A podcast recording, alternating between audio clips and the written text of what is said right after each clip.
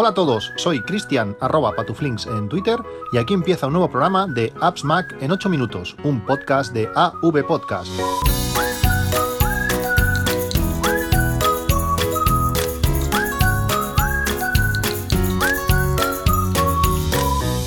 Hola a todos, 15 de abril de 2019. La semana pasada eh, nos dejó un, maquero, un maquero de pro, de aquellos de los, de los auténticos, de esos que usaban Mac prácticamente antes de que el propio Jobs lo, presentaba. Lo conocí en, una Campus Mac y era miembro del GUM y del GUM Barcelona. Eh, este capítulo eh, va dedicado a, a Luis Villarreyes, que nos dejó la semana pasada. Quería empezar hoy eh, este podcast hablando de, varias aplicaciones. Una de ellas me la recomendó eh, mi amigo Osimar eh, y es Automounter. si escuchasteis el podcast largo, se planteaban algunos, algunos problemas en la relación entre el NAS y el, y el Mac Mini. en el Mac Mini tengo instalado Plex y en algunas circunstancias, pues cuando se reiniciaba el, NAS o cuando reiniciabas las dos cosas y arrancaba eh, primero el Mac Mini que, el NAS o alguna, situación de estas, podía ser que la unidad eh, donde están los vídeos, que, se, que está alojada en el, en el NAS y el servidor de Plex está en el Mac Mini, eh, no se encontrasen. Por tanto, cuando ibas a, ejecutar algún vídeo, cuando querías reproducir algún vídeo en Plex, pues te decía que el vídeo no estaba disponible porque la unidad no se había montado en, ese, en ese Mac Mini. Esta aplicación auto Mounter lo que nos permite es hacer eso, eh, permite em, indicarle qué unidades se deben montar eh, sí o sí en nuestro sistema y va a estar totalmente todo, el rato vigilando que esa unidad esté montada. Em, podemos hacer lo que queramos, podemos reiniciar lo que queramos, que en cuanto el, eh, las dos, eh, bueno, tanto el Mac Mini como el NAS estén disponibles, la unidad va, a quedar eh, lista para, para, lo que necesitemos. Siempre que, arranquemos el sistema, esas unidades que nosotros le digamos van a estar disponibles. Es compatible con varios sistemas, con SMB, que es el típico de, Windows, que creo que también funciona en Mac, AFP, NFS, WebDAV, también por FTP, aunque en FTP es compatible solamente en, en modo lectura, y puede montar y desmontar las unidades de forma, de forma rápida. Esta aplicación, este Automounter, eh, tiene un precio de 10,99 euros y realmente está, está muy bien. Hace exactamente lo, que, lo que le pides. Eh, se eh, aparece un icono en la parte superior de, en la barra de menús eh, del sistema y allí podemos ver qué unidades están montadas y eh, realizar pequeñas eh, configuraciones. Tiene además unos ajustes pro que con compras in-app que permite bueno, pues que una vez se monte la unidad pues se ejecute una aplicación en concreto o que además bueno eh, a trabajar con, con, algunas ubicaciones personalizadas, pero eh, es mínimo. Realmente con la única con la compra de la aplicación tenemos todas las opciones eh, más interesantes o más importantes y va a ser, va a ser muy útil. Otra de las aplicaciones de las que, de la que os quiero hablar hoy es ¿cómo se llama? eTools. eTools la, he estado probando. Es una aplicación realmente bastante curiosa, de esas aplicaciones extrañas que a veces nos, nos podemos encontrar. eTools permite bueno, tiene algunas características que son bastante comunes, como por ejemplo permite transferir eh, de forma fácil y de forma bidireccional archivos entre nuestro iPhone y, nuestro Mac. Esta, esta, aplicación, igual que la anterior, son aplicaciones para, para el Mac. También permite exportar eh, fotos eh, rápidamente desde, desde el iPhone o el iPad a, nuestro Mac. Mm, seleccionamos y la, envía, podría ser algo así como un, como un airdrop.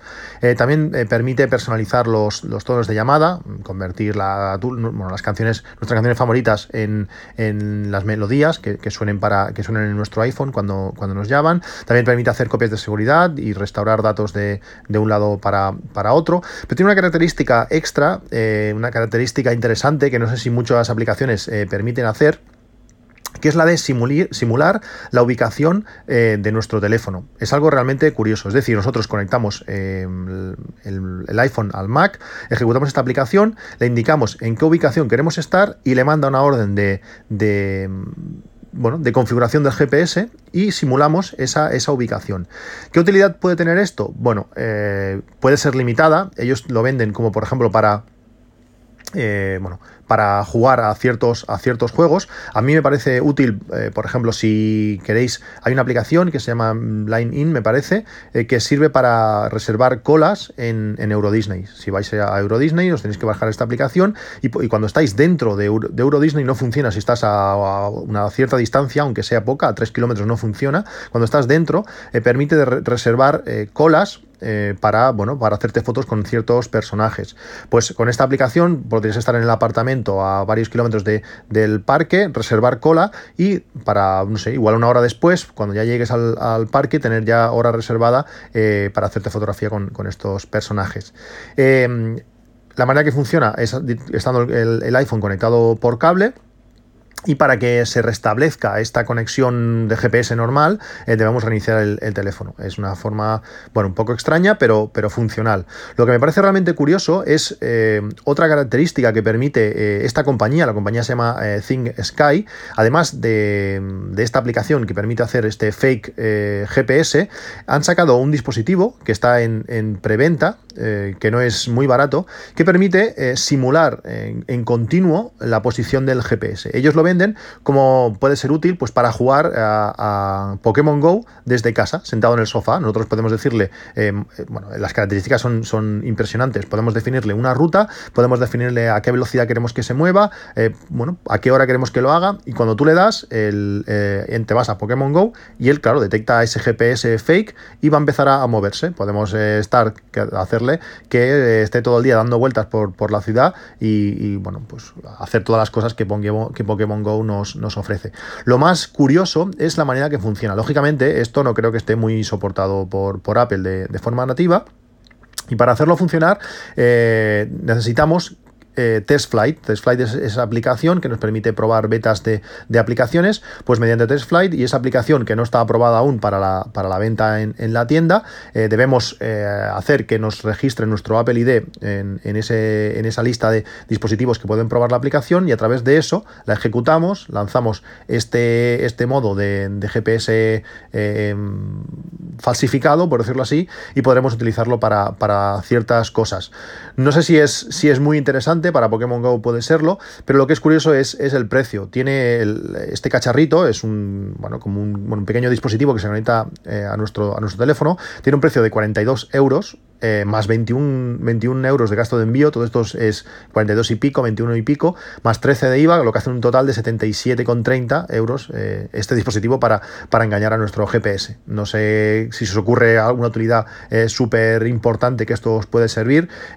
si veis los vídeos de, de, Maugan, ahora los vídeos de, de Félix, donde nos habla en YouTube sobre utilizar nuestros drones, pues él utilizaba esta aplicación para eh, engañar al GPS del iPhone y poder eh, modificar la, bueno, decirle que estás en, Estados Unidos y cambiar el sistema de comunicación. En Estados Unidos las comunicaciones por, por Wi-Fi eh, permiten ser mucho más potentes, lo que, lo que le da mucha más potencia a la transmisión de, datos del, del dron pues con esta aplicación podemos eso, decirle que estamos en Estados Unidos, la aplicación la arrancamos, te dice, oye, estás en Estados Unidos, ¿quieres pasar al sistema de Estados Unidos? Sí. Y a partir de ese momento, pues ya estaría sin tener que viajar, que eso en Android se podía hacer, pero en iPhone sin aplicaciones como esta no, no, es, no es posible. Bueno, es un sistema curioso, eh, la aplicación eTools para Mac son 35 dólares, y si queremos este dispositivo que lo hace de forma autónoma, pues son 77. Dejo los enlaces como todo en, las notas del podcast, por si queréis echarle un ojo y, ver de qué, se, de qué se trata todo esto. ¿Qué más? Eh, hoy quería hablaros un poco del tema vídeo. Como sabéis, hace, hace un par de meses me compré la, Osmo Pocket, una cámara que, me encanta, realmente es genial lo pequeñita que es, la calidad de imagen que, tiene, pero que vendí a las dos semanas. A las dos semanas eh, la vendí por dos o tres cosas eh, bastante concretas. La primera es que yo necesito angular. Eh, la calidad que da la cámara es genial, pero em, al final los vídeos que hago son o en primera persona o en interiores o bueno, me gustan em, bueno, que tengan, que tengan más, más angular. Em, la Osmo Pocket en ese sentido es bastante limitada, tiene un, ahora no recuerdo si es un 30 milímetros o algo así, pero eh, muestra poco, poco campo de, visión. Luego tampoco me gustaba o no me convencía demasiado la, calidad que daba a 240 frames por segundo. Realmente hacía un recorte, hacía un grano, realmente no, no, era, no era lo mejor y el audio era, era desastroso. Eh, Por todo ello, la vendí, la Osmo Pocket tenía un precio de 359 euros, eh, la pude vender más o menos bien y em, ahorrar para la GoPro Hero, Hero 7 Black que tengo pensado comprar en, breve. Una de las cosas interesantes que tenía la, Osmo Pocket era la estabilización en tres ejes con este, este gimbal mecánico. Pero después de ver muchísimos vídeos, sobre todo una vez ya tenía la, Osmo Pocket en, la mano, me parecía casi mejor la estabilización por, por software que hace la, GoPro. Hay vídeos brutales en condiciones de movimiento extremo que la GoPro trata súper bien, es, increíble. Y este fin de semana, bueno, ayer en concreto pude probarla con, un amigo y me sorprendió gratamente. Realmente la calidad que da, que da la, la GoPro es, es, increíble. Además, el, tiene un modo, el Linear Mode, que lo que te permite es eh, simular o reducir ese, ese, ángulo de visión tan extremo que tiene la GoPro, que produce un vídeo eh, muy, muy concreto. Y la calidad es, es, es muy buena teniendo una, un, bueno, unos milímetros, eh, un, zoom más, más acorde a lo que la Osmo Pocket ofrecía. Por tanto, tienes esa posibilidad de tener pues eh, el gran angular que para ciertos momentos eh, va muy bien y aparte pues tener un, campo más, más reducido. Además, además tiene modos muy interesantes como bueno, el Hyper Smooth que permite pues una, una un vídeos eh, súper suaves sin apenas vibraciones y luego ese time wrap que permite bueno hacer como time lapses en movimiento esos hiperlapses de toda la vida que quedan eh, realmente impresionantes. Eh, me, enamoró la cámara, eh, tengo una GoPro Giro 4 Session, realmente es bastante antigua ya y creo que necesito actualizar. Además he estado mirando mm, diferentes accesorios, por ejemplo hay una funda especial para, para blogging, para esta cámara que la sujeta de, forma, bueno, pues como, como, todas estas carcasas de GoPro, por, arriba y por abajo, que además tiene un espacio en la parte inferior para colocar el adaptador de micrófono de 3,5 milímetros para GoPro, que no es demasiado barato, que son 45 euros, y hay un micrófono de, Rode que está, está muy bien, el Rode Video Micro, que permite pues eso, capturar el vídeo, el sonido, perdón, a alta calidad, tiene un precio de 44 euros, y todo el conjunto permite, pues eso, en viajes sobre todo, pues eh, grabar, eh, tanto grabarte a ti con la familia, como realizar, estos hiperlapses hacia, hacia monumentos, eh, las posibilidades son, son muchísimas. Como sabéis, en verano hice un viaje por toda Europa, en mitad, bueno, inicios del invierno fuimos pues otra vez a Euro Disney y Bélgica, y este verano, en algún momento, antes de que se nos acabe el pase de temporada de Euro Disney, pues volveremos, aún estamos eh, pensando la ruta, pero esta vez eh, quiero hacerlo en, vídeo. Tengo muchísimas fotos, pero además esta vez quiero, quiero hacerlo en vídeo. Creo que eh, hay que aprovechar que los niños aún están, son pequeños y bueno, grabar esos, esos momentos y, mi idea es hacerlo con, con una GoPro Giro 7 Black. Además, eh, Final Cut, eh, que hace, hace tiempo que no, que no, lo toco demasiado, eh, permite muchísimas posibilidades, como sabéis, pero hay compañías que mm, por poco dinero ofrecen plugins que hacen nuestros vídeos mucho más vistosos. Hay una en concreto, os dejo también los el enlace en, en, las notas del podcast, que es Pixel Film Studios, que tienen no sé, mil plugins diferentes, eh, muchísimos, eh, para cosas que, concretas, lo que los hacen ser más baratos de, lo habitual. Un plugin de, casi cualquier tipo se acerca rápidamente a los, a los 100 dólares. Eh, los plugins de esta compañía rondan lo, entre 29 y 39 dólares, la mayoría valen 29, pero hay alguno que, vale 39, que permiten hacer cosas realmente muy vistosas y, muy sencillas. Hay uno, el Auto Tracker 1.1, que lo que nos permite es hacer un tracking de ciertos objetos y colocar eh, un texto al lado. Imaginaos que, bueno, os estáis haciendo, bueno, por ejemplo, estáis grabando un monumento, mientras os estáis moviendo, pues puedes eh, hacer tracking sobre la cara de, yo que sé, de la estatua y al lado poner un texto con lo que es. Y al ir moviéndote, el texto se irá, se, irá manteniendo en la posición exacta, aunque eh, cambie la posición en la imagen es más fácil de entender visualmente que, explicado, pero bueno, eh, realmente queda muy vistoso. Todo esto lo podemos hacer eh, mediante keyframes, es decir, tú eh, tienes una imagen, creas un keyframe y le dices, mira, el texto lo colocas aquí, pasas al siguiente frame y le dices, ahora me lo como la, como, la posición de la estatua se ha movido en cuanto a la imagen, pues el texto me lo desplazas ligeramente hacia la izquierda y hacerlo frame a frame. Esto se puede hacer. ¿Cuál es el problema? Pues que aparte de que es bastante eh, largo de, realizar, eh, hacerlo bien es muy difícil porque desplazar exactamente eh, la misma cantidad de movimiento en cada frame y que no hayan saltos y que quede de forma, no, no, diría profesional, pero que quede de forma vistosa, no es, no es tan sencillo. Mientras que esta aplicación lo único que tú le dices es, mira, sigue esto, le das y él mismo te lo va generando. Podemos crear que mover los, los puntos que utiliza para el movimiento, lo podemos, los podemos variar en cualquier, en cualquier momento y lo facilita todo muchísimo. Podemos crear varios puntos de, de seguimiento para crear varias posiciones de texto. Es muy sencillo, es muy visual. Y para un simple vídeo de viaje donde llegamos a un sitio, eh, hacemos que una planta, por ejemplo, eh, sea la que, la que tiene el texto fijado y moviendo la imagen, pues realmente queda, queda muy, muy vistoso. Hay otros plugins también, por ejemplo, hay uno que se llama ProMap, que permite, por 29 dólares, permite eh, simular eh, mapas como si fuese de GPS. Mm, tú le puedes decir que marcar una ruta y que él te vaya diciendo, pues gira a la izquierda, gira a la derecha.